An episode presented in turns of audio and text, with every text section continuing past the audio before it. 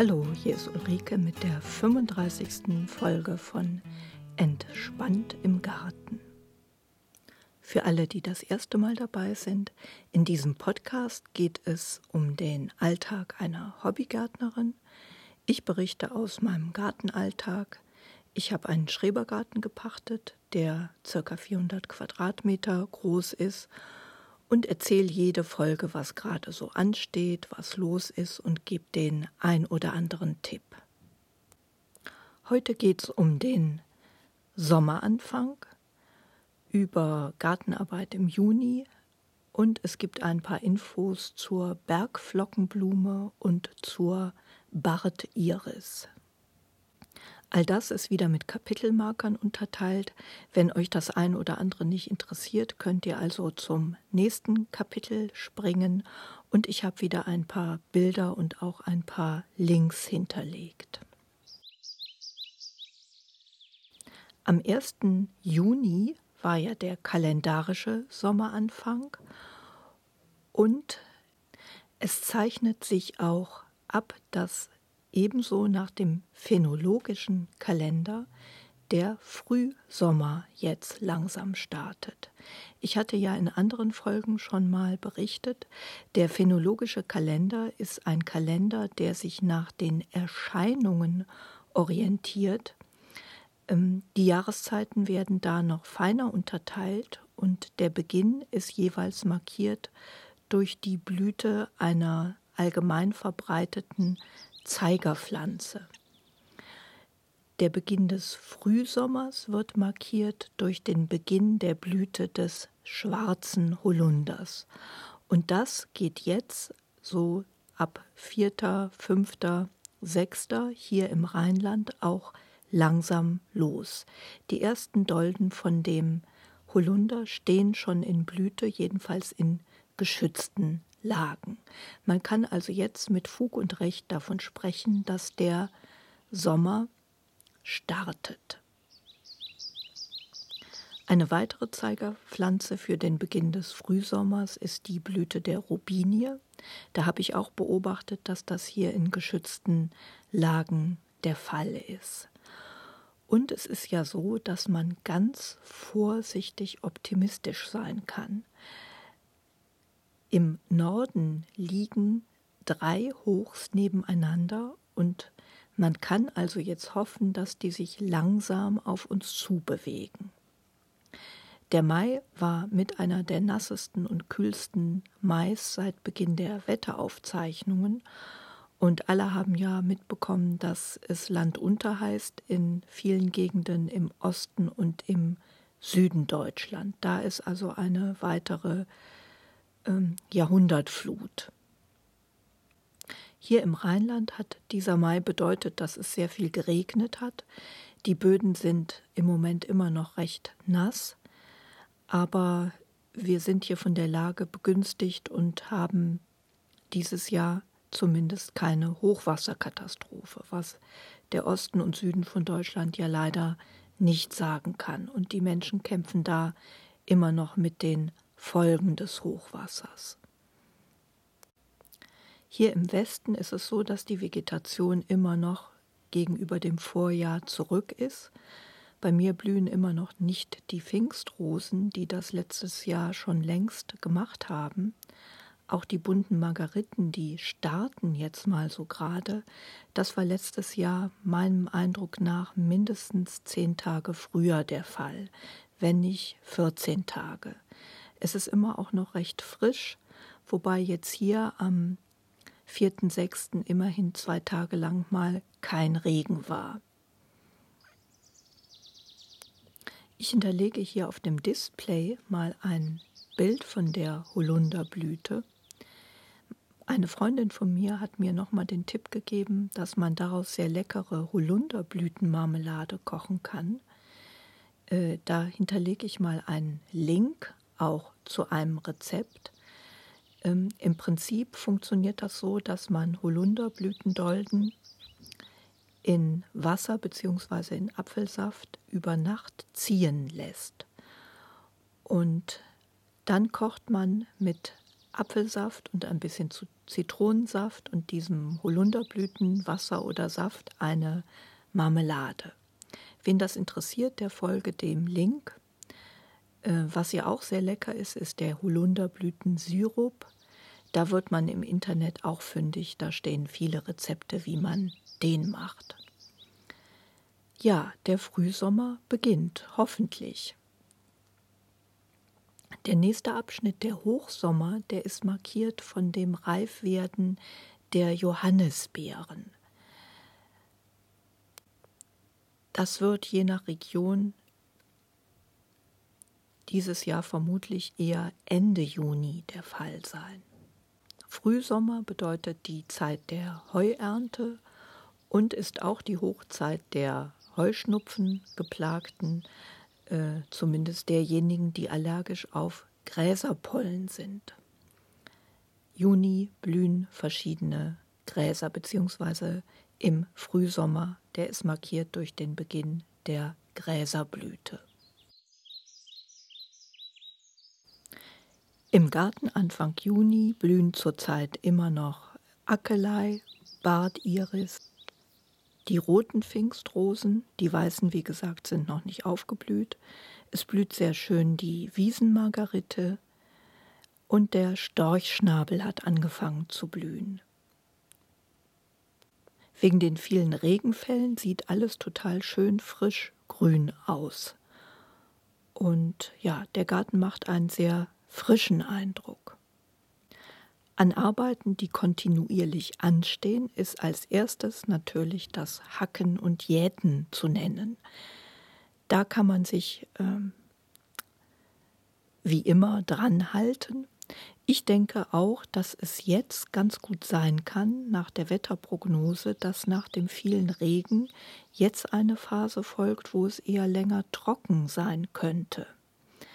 Da sollte man also bei Zeiten vorbeugen, ähm, damit die Feuchtigkeit möglichst lange im Boden bleibt, empfiehlt es sich hier zu hacken. Das heißt, man äh, hebt die obere Bodenschicht mit der Kratz ab und hackt praktisch ein Zentimeter unter der Oberfläche entlang.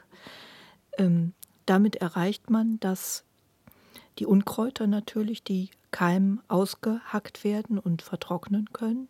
Man erreicht aber auch, dass diese obere Bodenschicht krümelig aufliegt und die Kapillaren, die Wasserkapillaren dadurch unterbrochen werden, was die Verdunstung mindert. Die obere Bodenschicht ist dann praktisch so eine Art Mini-Mulch und verhindert, dass der Boden so sehr austrocknet wie ein nicht gehackter Boden. Das Mulchen ist aber davon abgesehen die zweite Methode, die sich hier sehr empfiehlt. Äh, ich mache das immer so, dass ich zwischen den Gemüsepflanzen ähm, mit dem Rasenschnitt mulche. Ich hacke also zuerst und dann mulche ich mit einer dünnen Schicht Rasenschnitt. Die Schicht, die sollte so dünn sein, dass der Rasen nicht anfängt zu faulen. Ähm, ich schätze mal, das sind so fünf Zentimeter. Was man dadurch nicht erreicht, ist, äh, dass Unkräuter unterdrückt werden. Wenn man aber dicker mulcht mit Rasenschnitt, dann ist das zu dicht und der Rasen pappt zusammen und fault. Deswegen mache ich das so, dass ich halt diese fünf Zentimeter mulche. Wenn das dann anfängt zu verrotten, dann hacke ich wieder durch und mulche erneut mit dem Rasenschnitt. Das hat sich bewährt. Mulchen ist insgesamt im Biogarten eine sehr empfehlenswerte Maßnahme. Man hat mehrere Effekte gleichzeitig dadurch. Ähm, wichtiger Effekt, dass der Boden vor Austrocknung und Auswaschung geschützt wird. Wenn es denn regnet oder auch mal kräftiger regnet, wird der auch vor dem Verschlemmen geschützt. Unter so einer Mulchschicht bleibt der Boden viel eher schön fein krümelig. Weiterer wichtiger Effekt ist, dass man den Regenwurm dadurch mit Futter versorgt. Und die Regenwürmer, die tragen ja sehr zur Verbesserung und Fruchtbarkeit äh, bei durch ihre Durchlüftung der Böden und durch ihre Ausscheidungen. In der Natur kommt praktisch kein nackter Boden vor. Der Boden wird ja sofort von Wildkräutern besiedelt und regeneriert sich durch den Bewuchs dann oft praktisch selber. Das ist im klassischen Ackerbau nicht der Fall, wo der Boden halt ungeschützt äh, Sonne und Regen und Wind ausgesetzt ist. Ähm, mit dem Mulch verhindert man ähm, eine überstarke Austrocknung im Sommer. Deswegen ist das gerade jetzt in dieser Phase wichtig. Äh, gut gemulcht spart einmal gegossen mindestens. Also das Hacken und Jäten ist eine fortlaufende Arbeit, die ein das ganze Gartenjahr weiter begleitet. Was im Juni speziell noch so anliegt, ist ähm, Ausputzen von abgeblühten Sträuchern. Das ist auch etwas, was ich vor ein paar Tagen gemacht habe. Da habe ich nämlich die abgeblühten Fliederblüten abgeschnitten das empfiehlt sich, weil der Strauch sonst seine Kraft in die Samenbildung steckt. Man fördert da eine reiche Blüte im nächsten Jahr, indem man die Blüten jetzt abschneidet. Dasselbe gilt übrigens für abgeblühte Rhododendronsträucher. Da kann man die Blüten so ausknipsen und abbrechen. Das fördert ebenfalls den Blütenansatz für das nächste Jahr. Dasselbe gilt übrigens für abgeblühte ähm, Stauden. Wenn man da immer die abgeblühten Blüten abschneidet, fördert man das Neublühen und den neuen Knospenansatz. Das gilt für so Blühstauden wie ähm, Ringelblumen, Lichtnelken, Spornblumen, für die großen Blüher wie Rittersporn, Feinstrahlastern, Kornblumen, sogar für Storchschnabel, wenn man den zurückschneidet nach der Hauptblüte, habe ich jetzt gelesen, soll er auch ein zweites Mal blühen. Bei vielen Sommerblühern lohnt sich das, das Abgeblühte kontinuierlich abzuknipsen. Zum Beispiel sind da auch die Kosmeen zu nennen, der Goldmond, die Schlafmützchen, Mädchenaugen, und so weiter und so fort. Man regt dadurch halt eine zweite Blüte an. Säen und pflanzen kann man jetzt alles. Für die einjährigen Sommerblumen ist Anfang Juni sogar der letzte Termin, wenn man will, dass die dieses Jahr noch blühen. Dann sollte man also bei Zeiten jetzt nochmal nachsäen an Bechermalven, Ringelblumen etc. Ab Mitte Juni wird klassischerweise der Rosenkohl gepflanzt und man kann jetzt Lauch pflanzen. Das überlege ich mir momentan auch, wobei das bei uns leider vor der Lauchmotte geschützt werden muss. Da überlege ich mir noch, ob ich dafür Platz habe und wenn ich das mache, dann werde ich den mit den Gemüsefliegennetzen schützen müssen. Ja, was ich auch gemacht habe, ich habe jetzt die Stangenbohnen glücklich ausgepflanzt. Ich habe da zwei Stangen mir dann selber zurechtgeschnitten aus zwei äh, Spitzahornbäumchen. Neben unserem Gartengelände gibt es mehrere Brachflächen, wo sich junge Bäume selber aufgeforstet haben. Da habe ich die hergeholt und das hat eigentlich ganz gut geklappt. Da ich ja nur zehn Samen von dieser Gemüsesorte von dieser Bohnensorte Ruhm vom Vorgebirge von der Gartenarche bekommen habe, bin ich damit jetzt etwas vorsichtig. Ich habe mir da noch so einen Schutz ausgedacht, weil ich in den Jahren zuvor die bittere Erfahrung gemacht habe, dass bei ausgepflanzten Stangenbohnen unbekannte Tiere einfach das obere Blattpaar abgefressen hatten. Das heißt, da standen noch die Stängel der Bohnen dann da, aber Oben der Trieb war abgefressen und deswegen war die Bohne dann hin und wuchs nicht weiter. Um das zu verhindern, habe ich jetzt so Gemüseschutznetze um die Bohnenstange gewickelt und ähm, ja, möchte so verhindern, dass wer auch immer da oben die Blätter abfrisst. Ich stelle da mal ein Bild mit auf die Gartenseite. Wenn ihr Lust habt, guckt euch das an. Ähm, das sieht ganz witzig aus. Ich hoffe, es funktioniert. Auch Pflanzen kann man jetzt pflanzen. Es sollte jetzt wirklich endgültig warm genug auch für die wärmeliebenden Pflanzen sein. Die können jetzt also ausgepflanzt werden. Spätestens Paprika, Zucchini, Tomaten, wer das noch nicht gemacht hat. Jetzt erzähle ich was zu der Bergflockenblume oder der Bergkornblume. Ich habe mich nämlich immer gefragt, wie diese Pflanze eigentlich heißt, die da bei mir im Garten so munter blüht und sich auch selber ausbreitet. Und habe jetzt herausgefunden, dass das die Bergkornblume ist. Mit lateinischem Namen heißt sie Centaurea montana. Sie sieht von der Blüte aus wie eine Kornblume, der sie sehr ähnelt und mit der sie auch verwandt ist. Sie hat eine schöne blaue Blüte und blüht jetzt ab Ende Mitte Mai bis in den Juni rein. Und im Gegensatz zu der Kornblume, die man von den Feldrändern kennt, die mit lateinischem Namen Centaurea cyanus heißt, äh, hat sie krautigere Blätter, also dickere Blätter. Sie wird 20 bis 50 Zentimeter hoch und wächst in Horsten oder bildet dann auch gern größere Horste.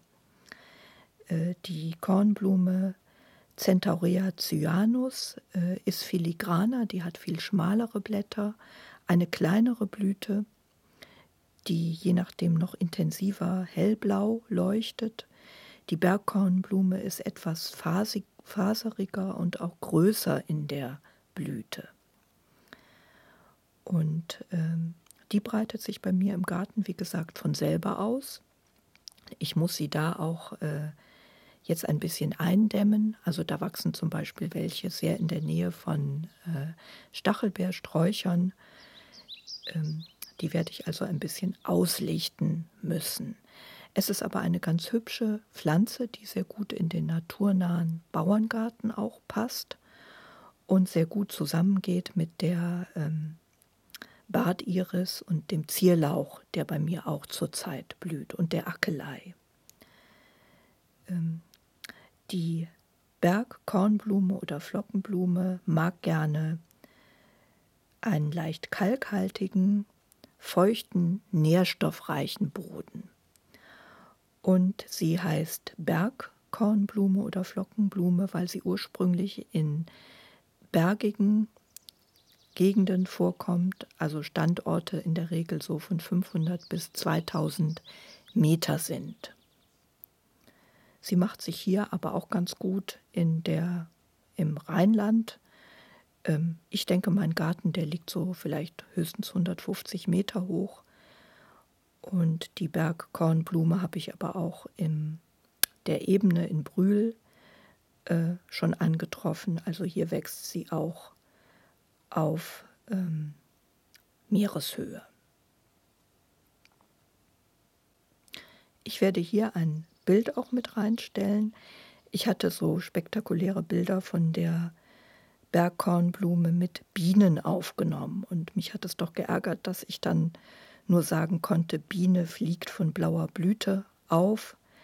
Ähm, und jetzt weiß ich, es ist die Centaurea montana.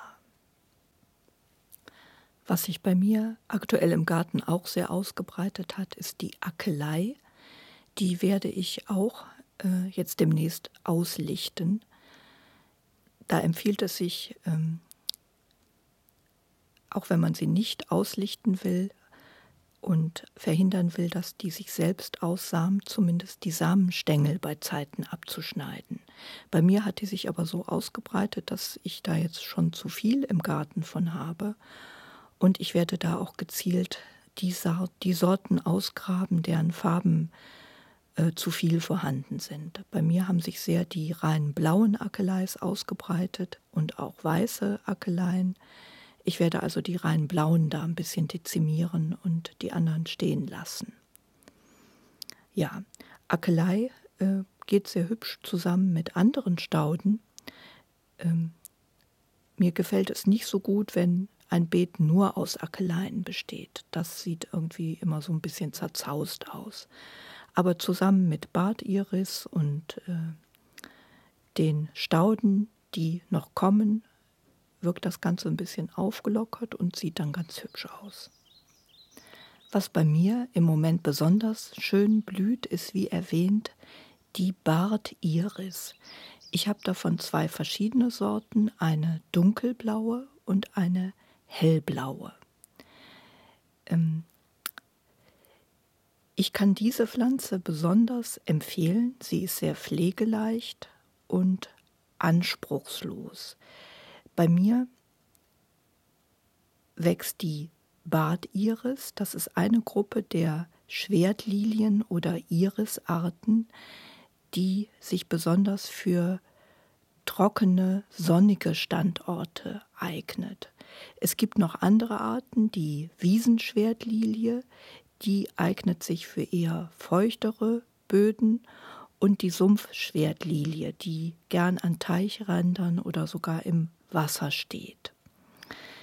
Die Bartiris ist ideal für den Boden, den ich im Garten habe, der eher lehmig ist, steinig. Da breitet sie sich also von selber in Horsten aus und ist sehr leicht zu kultivieren. Äh, die Bartiris hat ihren Namen von einer Bürste aus sogenannten Barthaaren. Die Blüte, die besteht aus drei hochstehenden sogenannten Domblättern und drei hängenden Blättern. Und auf diesen hängenden Blättern gibt es eine kleine Bürste aus Haaren, die Insekten zur Bestäubung anlocken soll. Ich hinterlege hier auch mal ein Bild von ähm, der Iris, wo dies zu sehen ist, also eine Nahaufnahme von einer Blüte mit diesem Bart. Die Pflanze bildet fleischige Rhizome und wird äh, mit diesen Rhizomen gepflanzt bzw. kann auch geteilt und vermehrt werden. Äh, wichtig ist, dass man diese Rhizome nicht zu tief pflanzt, bei der Neupflanzung höchstens ein bis zwei Zentimeter mit Erde bedecken, die wandert dann selber beim Wachsen nach oben. Normalerweise sieht man das Oberteil dieses Wurzelrhizoms bei der eingewachsenen Pflanze. Äh, die Bartiris liebt, wie gesagt, trockenen, durchlässigen Boden. Wenn der Boden zu feucht und schwer ist, sollte man den mit Sand oder Splitt aufbessern, damit sie den Standortansprüchen genügt. Die Blütezeit von der Bartiris ist Ende Mai, Anfang Juni. Es gibt aber auch kleinere Sorten, die nur bis 10 bis 40 Zentimeter hoch werden. Die blühen schon ab Anfang April. Neben der Blüte finde ich die spitzen, lanzettförmigen Blätter der Iris sehr attraktiv. Die bleiben ganzjährig stehen und bilden einen hübschen Kontrast zu runden oder kleineren Blattformen. Das finde ich im Beet wirklich sehr dekorativ, äh, diese senkrecht aufstehenden, pfeilförmigen Blätter dann zu haben. Das ist äh, mit ein Grund für mich, die Iris anzupflanzen. Ja, alle drei bis vier Jahre sollte die geteilt werden. Es ist so, dass die sich über die Wurzelrhizome vermehrt und unten dann breiter wird und von innen heraus verkahlt dieser Wurzelstand. Das heißt, es wird nur noch außen geblüht und innen nicht mehr. Äh, um die Iris zu teilen, hebt man nach der Blüte, also etwa Anfang Juli, äh, Mitte Juli, den ganzen Wurzelstock vorsichtig heraus und zerschneidet mit einem scharfen Messer diese Wurzelrhizome. Äh, und zwar so, dass man die Außenstücke abschneidet, etwa fingerlang mit den Blättern, die man handbreit einkürzt. Die Mittelstücke, die verkahlt sind, die zerkleinert man und tut man auf den Kompost. Äh, gewöhnlich hat man dann sehr viele Wurzelstücke, die man verpflanzen könnte. Also diese Wurzelrhizome mit den Wurzeln dran und den eingekürzten Blättern, sodass man wirklich die besten und kräftigsten auswählen kann. Es empfiehlt sich, die Rhizome praktisch so auf kleine Hügelchen zu legen, wo dann rechts und links die Wurzeln runterhängen und in die Erde ragen können. Wie schon gesagt, sollte man die Wurzelrhizome nicht zu tief pflanzen. Es ist nicht verkehrt, wenn die wirklich oben noch aus der Erde sogar ein wenig herausgucken. Abstände der äh, Wurzelstücke, das hängt ab von der Größe der Iris, die man hat. So circa 30, 40 Zentimeter bei der mittelhohen Badiris, 20 bis 40 Zentimeter. Ja, eine sehr empfehlenswerte Pflanze, also auch für den Gärtner, der nicht so viel Arbeit im Garten haben will. Die Iris ist wirklich pflegeleicht. Ich werde hier auch einen Artikel hinterlegen, wo man nochmal Bilder sehen kann, wie man diese Wurzelstöcke teilt für die, die das interessiert. So, ich komme dann langsam zum Ende der heutigen Folge. Ich wollte mich an der Stelle nochmal bedanken für das Feedback, das ich bekommen habe, auch aus dem Kleingärtnerverein selber. Da habe ich auch einige Hörer und also herzlichen Dank für die netten Rückmeldungen, die ich da bekommen habe. Auch herzlichen Dank für die, für die Rückmeldungen über die Internetseite. Da habe ich mich sehr drüber gefreut. Ähm, ihr könnt euch, wenn ihr Feedback habt, Anregungen, Kritik, gerne melden. Das geht zum einen über die Webseite www.entspanntimgarten.de oder ihr schreibt eine Rezension im iTunes Store. Ich freue mich, wie gesagt, sehr über jedes Feedback, auch über Fragen oder über Anregungen, die ihr habt. Ja, ich sage dann Tschüss für heute, bis zur nächsten Folge, eure Ulrike.